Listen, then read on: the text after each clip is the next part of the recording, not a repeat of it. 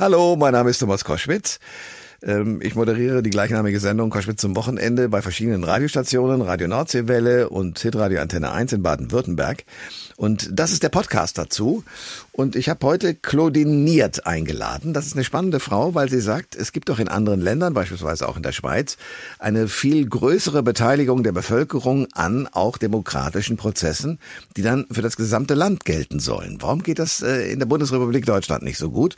Das hat verschiedene Gesetzesgründe, aber es gibt durchaus Wege und Mittel, zu sagen, auch jeder von uns kann sich politisch nicht nur in Parteien beteiligen, sondern auch bei ganz speziellen Themen, die einen, äh, die einem wichtig sind und die man gerne mal besprochen bzw. auch politisch geregelt haben möchte.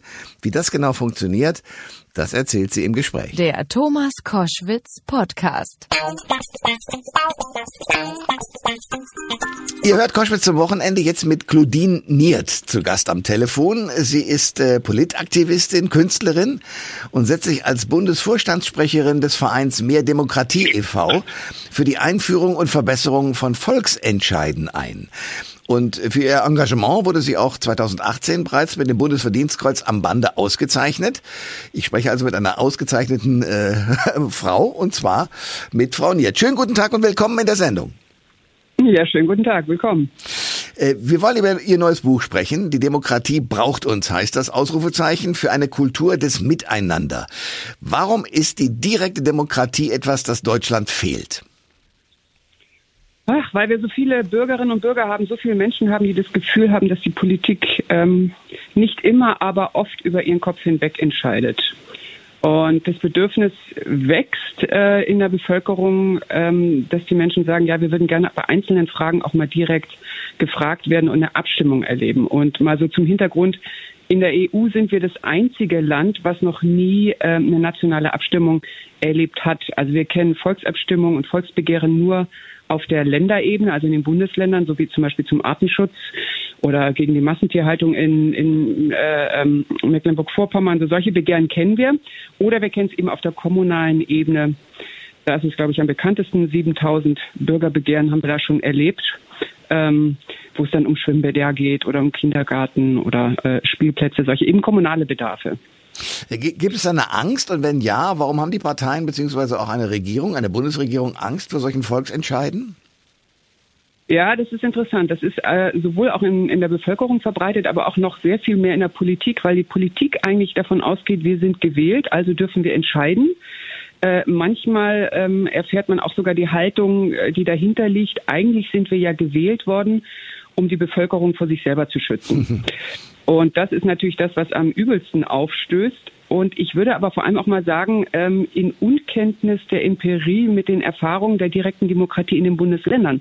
Denn wir haben 380 Volksbegehren erlebt in den Bundesländern und die zeigen, die Themen, die da bearbeitet sind, die sind äh, sehr alltäglich und sehr vertraut, äh, auch die gleichen, wie sie im Parlament behandelt werden. Warum soll das nicht auch auf Bundesebene möglich sein? Und eigentlich ist es die Vertrauensfrage. Also traue ich der Wählerin, dem Wähler, traue ich der Bevölkerung äh, Demokratie tatsächlich zu, ja oder nein? Tja, das ist eine entscheidende Frage.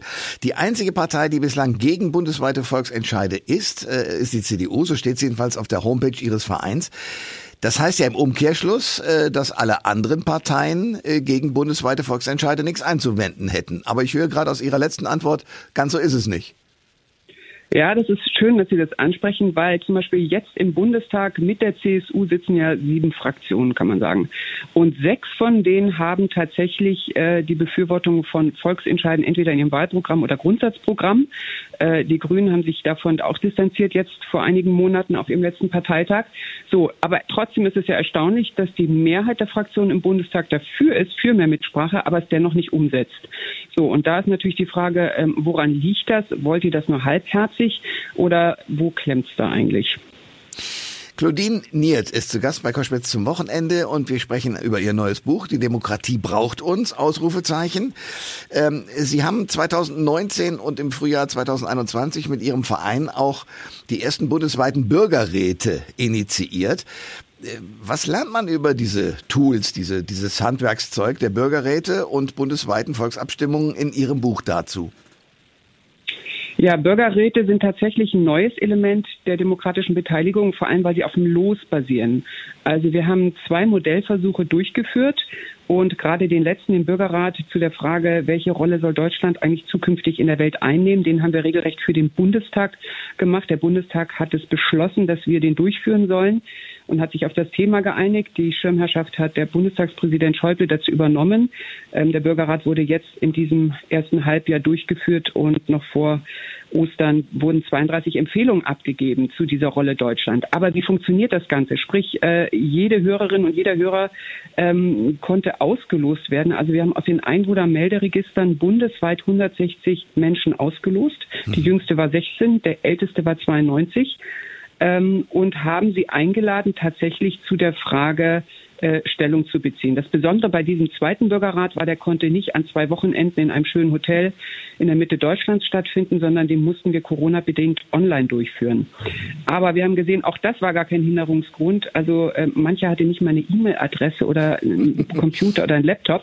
Das macht nichts. Sie haben alles gestellt bekommen, haben auch Unterstützung bekommen ähm, jeglicher Art und dann konnten sie über vier Wochen tatsächlich in die Thematik einsteigen. Und das Besondere ist, dass vor allem auch jene Menschen zu Wort kommen, die sich sonst zum Beispiel für Politik gar nicht interessieren oder die in der Thematik gar nicht drin sind. Und man bekommt einen Input, man wird moderiert. Und das Besondere an diesen Bürgerversammlungen, an diesen Bürgerräten, gelosten Bürgerräten ist vor allem, dass die Andersdenkenden sich an einem Tische treffen. Also wenn Sie 160 Menschen quasi an einem Tisch haben, die werden dann natürlich in kleine Untergruppen noch gelost, zu siebt an einen Tisch, immer wieder wechselnd, ähm, dann hören Sie die unterschiedlichsten Positionen. Und das Wichtige das ist, dass Sie zuhören und dass Sie den anderen verstehen. Sie müssen ihn nicht mögen, Sie müssen nicht befreundet sein mit ihm, Sie müssen nicht mal die Meinung teilen, aber Sie müssen Sie ihn vor allem nicht überzeugen von Ihrer Meinung. Und wenn Sie so 60 verschiedene Positionen gehört haben, dann entsteht ein besonderer Moment, wo man sagt, so, und was ist jetzt eigentlich das Beste für uns alle? Was ist das Gemeinwohl? Äh, was ist der kleinste gemeinsame Nenner, wo wir uns alle treffen? Und das Besondere bei diesen Losformaten ist, sie haben natürlich alle Positionen, die in der Gesellschaft auch vertreten sind, mit dabei. Und alle Positionen werden dann mit in den, in den Lösungsvorschlag eingeflochten. Und sie erreichen dadurch einen ziemlich hohen Konsens. Und die Politik hat vor allem am Ende, wenn sie 32 Empfehlungen hat, sieht sie, was eigentlich in der Gesellschaft mehrheitsfähig wird. Ja. Äh, wo sind die roten Linien, wo sind die Dilemmata, wo, wo geht das Volk nicht mit und äh, wo geht es weit über das hinaus, was, was die Politik sich zum Beispiel vorstellt oder wagt. Ach, wie klug. Das hört sich gut an, aber ich vermute, Hürden gibt es dann doch noch auf dem Weg zur gesetzlichen Einführung von bundesweiten Volksentscheiden bzw. Bürgerräten. Wie ist da der aktuelle Stand? Ja, der aktuelle Stand ist, ich gehe mal davon aus, dass Volksabstimmung auf Bundesebene aktuell äh, nicht das Brennendste auf der politischen Tagesordnung ist der Politiker. Also da, glaube ich, wird in der nächsten Legislaturperiode wenig passieren. Aber umso mehr bei diesem Format Bürgerräte. Denn Irland hat sich dieses Instrument wirklich regelmäßig neben seinem Parlament bereits äh, eingerichtet, aber auch andere Länder wie Belgien, Spanien, ähm, international ist das sehr im Kommen und Deutschland wird da garantiert nicht Schlusslicht sein. Und der Bundestag hat mit unserem Format jetzt auch wirklich eine positive Erfahrung gemacht. Also Sie sehen, das ist tatsächlich eine Bereicherung auch Ihrer Perspektive. Und es gibt äh, viele Kräfte in allen Fraktionen, die sagen, in der nächsten Legislaturperiode würden wir dieses Instrument gerne wieder zu Hilfe nehmen. Also sprich, dass wir ein, zwei, drei solcher Formate wieder laufen haben. Aber es gibt auch eine Bereitschaft dazu, das rechtlich zu verankern im Bundestag. Also sprich, dass es wirklich äh, ein Recht ist. Wenn Sie mich fragen, würde ich sogar sagen, und äh, wir von Mehr Demokratie, warum soll es nicht auch möglich sein, dass Sie und ich so einen Bürgerrat initiieren? Also kann ja sein, dass wir jetzt sagen, irgendwie Einführung der Impfpflicht oder ähm, Organtransplantation oder aktive Sterbehilfe. Lieber Bundestag, ihr habt dazu ja gar nichts auf eurer Tagesordnung. Sollen wir dazu nicht mal einen Bürgerrat machen und die ja. Bevölkerung fragen, wie sie eigentlich dazu steht? Ja. Und geht das so ohne weiteres? Ja, das müsste man rechtlich regeln. Okay. Momentan können Sie und ich das natürlich initiieren. Das ist dann so ein genannter zivilgesellschaftlicher Bürgerrat. Aber ähm, eigentlich macht das Format nur Sinn, wenn die Politik tatsächlich Interesse dran hat, ähm, die Ergebnisse sich danach auch anzugucken. Weil Aber ich bin sehr zuversichtlich, ja, weil Sie es dann tatsächlich auch auf Ihre Tagesordnung genau. äh, mit aufgreifen können. Ja. Und ein bisschen aus Ihrer Blase rauskommen, die ja mitunter ein Problem sein könnte.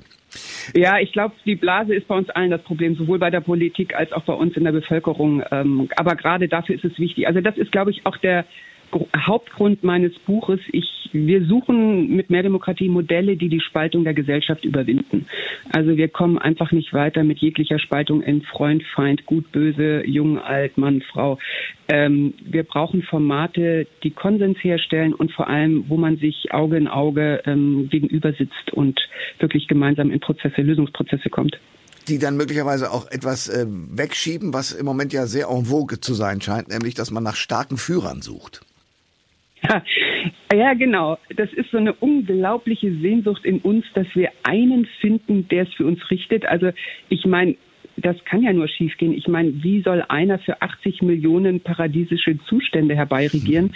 Ähm, da kann, da, da, da kommt die Enttäuschung, die ist vorprogrammiert, egal wen Sie da hoch äh, beschwören. Und ich glaube, das zukünftige Führen ist nicht mehr das einer für alle, äh, entscheidet, sondern ähm, dass alle gemeinsam in Prozesse kommen und gemeinsame Lösungen finden und die dann gemeinsam entscheiden. Sprich viel mehr in Kooperation, in Teamarbeit, in äh, weniger Wettbewerb und Konkurrenz und viel mehr im Integrationsgedanken, äh, auch gerade in der Sachpolitik. Claudine Niert ist bei Koschwitz zum Wochenende. Das gibt ein neues Buch, sehr lesenswert, weil äh, spannend in dem gesamten Prozess. Die Demokratie braucht uns für eine Kultur des Miteinanders.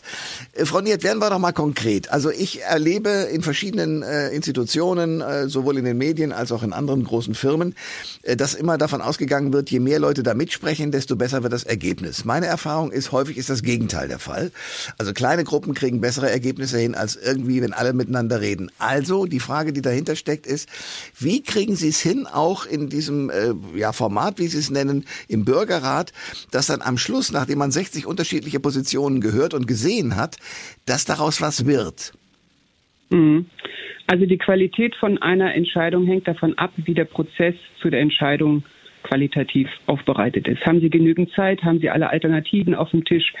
So sind alle mit einbezogen. Interessanterweise hat man herausgefunden, dass die effektivste Gruppe dann gut funktioniert, nicht wenn alle gut befreundet sind oder die cleversten Leute am Tisch sitzen, sondern dann, wenn die soziale und psychologische Sicherheit am größten ist. Das heißt, wenn die Menschen einander trauen und sich nicht die Sorge haben, ich blamiere mich, wenn ich das eine oder andere sage oder nachfrage, sondern wo sie merken, hier ist ein guter Vertrauensraum. Und der wird gebildet durch zwei Faktoren. Erstens durch gleiche Redeanteile. Also jeder redet einmal und bevor er das zweite Mal redet, haben alle anderen einmal gesprochen. Und der zweite Faktor ist die Qualität des Zuhörens. Also habe ich wirklich verstanden, was der andere gesagt hat? Bin ich sehr aufmerksam? Kann ich dem folgen? Frage ich nochmal nach? Und auf diese Qualität wird in solchen Prozessen gerade im Bürgerrat geachtet. Es gibt wer auch immer eine Moderation dabei. Ach genau, okay. Das machen ja, da sitzen geschulte äh, professionelle Moderatoren dabei und die genau darauf achten. Und dann ist es eben auch wichtig, dass wirklich äh, die Sprache verständlich ist, dass keine ähm, Fremdwörter benutzt werden und dass jeder wirklich auch seine Position einbringen kann. Jetzt ist aber das Spannende bei dem Prozess auch, damit es nämlich nachher effektiv ist und damit auch schneller, äh, ist, dass ähm, das, wo man die gemeinsamen Nenner gefunden hat, die Themen werden nach oben getoppt. Und aus dem Bürgerrat selbst gibt es dann eben auch eine Redaktionsgruppe, die alle Vorschläge mit einsammelt und am Ende wird über jeden Vorschlag auch abgestimmt. Das heißt, zum Beispiel bei unserem Bürgerrat mit den 32 Empfehlungen, die haben alle weitaus mehr als die Mehrheit der Versammlung an Zustimmung, weil das schon die besten der besten Vorschläge sind, wo es einen großen Konsens gab, wo es eine Gemeinsamkeit gab. Und das Besondere dann ist, äh, jeder ist integriert und fliegt einfach nicht raus. Es gibt einfach nicht nur die Mehrheit äh, stimmt, überstimmt die Minderheit, sondern in dem einen Vorschlag bin ich vielleicht mal mit dabei, in dem anderen bin ich vielleicht dagegen, aber dafür bin ich im übernächsten wieder mit dabei. Sie sehen, das ist die Art des Wies, wie der Prozess organisiert ist, dann ist es effektiv und dann kann es auch schnell gehen. Klug. Jetzt aber nochmal die andere praktische Umsetzung. Über welche Themen sollte man denn beispielsweise bundesweit abstimmen können? Also bundesweit sagen wir von Mehr Demokratie, sollte die Bevölkerung über alle Themen abstimmen können, über die auch der Bundestag äh, berät und abstimmt. Also nicht mehr und nicht weniger. Die Basis ist unser Grundgesetz, da ist alles definiert. Ähm, ich glaube, das Einzige, was wir sagen, mit Ausnahme des Haushaltsbeschlusses, also der ist wirklich, äh, die Haushaltspolitik ist sehr kompliziert und sehr komplex. Ähm, da bedürfte es jetzt mal keine Abstimmung. Aber wir sagen im Grunde genau, jedes Thema sollte auch äh, in der Bevölkerung thematisiert werden können und ab, zur Abstimmung gestellt werden können. Wobei, wer das Geld äh, verwaltet, bestimmt leider sehr stark mit. Das ist ja immer. Genau, da haben Sie recht. In der Schweiz wäre es genau umgekehrt. In der Schweiz muss jeder Etat ab einer gewissen Größe muss die Zustimmung der Bevölkerung einholen. Die sind, die haben da noch eine andere demokratische Kultur. Aber bei uns gibt es da noch so eine Art, so eine äh, Zurückhaltung. Äh, ich wollte schon die ganze Zeit fragen, kann man die Schweiz nicht als Vorbild nehmen? Die Schweiz kann man durchaus als Vorbild nehmen. Die sind natürlich uns da noch ein paar Nasen voraus. Die haben noch nicht mal ein Verfassungsgericht. Also, weil die sagen, die, das höchste Gremium in der Bevölkerung, das höchste Souverän ist die Bevölkerung so oder so.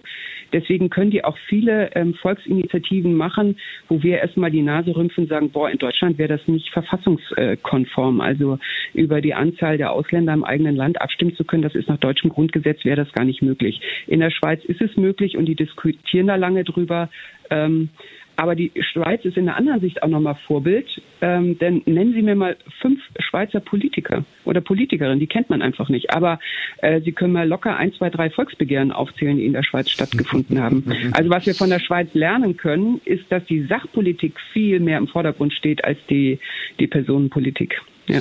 Claudine Niert ist zu Gast bei Koschwitz zum Wochenende. Wir sprechen darüber, dass es mehr Demokratie und zwar von der Bevölkerung ausgeben sollte und nicht nur von den Parteien und damit einer Regierung.